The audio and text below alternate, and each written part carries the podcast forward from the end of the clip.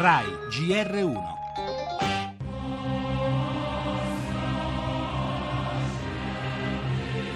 È un viaggio impegnativo, troppo serrato, ma tanto voluto dal mio fratello Cirillo, da me.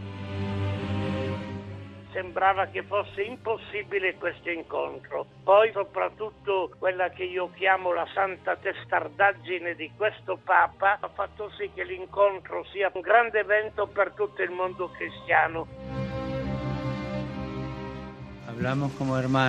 Abbiamo parlato da fratelli, abbiamo lo stesso battesimo, siamo vescovi.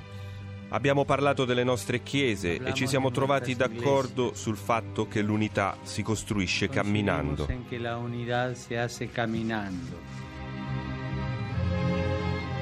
Fuori dall'Europa un mondo nuovo per una nuova stagione. L'incontro però non è per nulla casuale. Qui ha pagato il carisma di Francesco, il cambiamento nella Chiesa russa introdotta da Kirill, ma anche la pazienza del dialogo.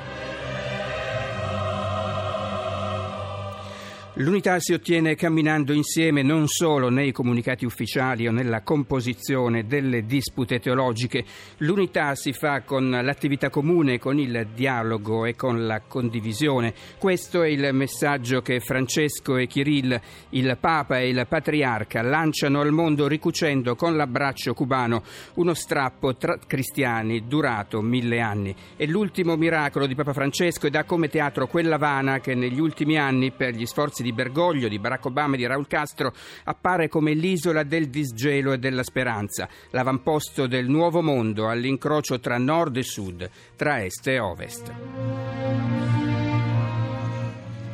E in primo piano del nostro giornale Giustizia è sfatta, cancellati per prescrizione 132.000 processi. L'Europa di Renzi, più lavoro, meno finanza, il viaggio di Mattarella negli Stati Uniti, chiuso con la visita a Houston. Siria, reportage dalle macerie di Aleppo, l'infinita tragedia di quella guerra civile determina un continuo flusso di vedove e di orfani tra i migranti in arrivo in Europa.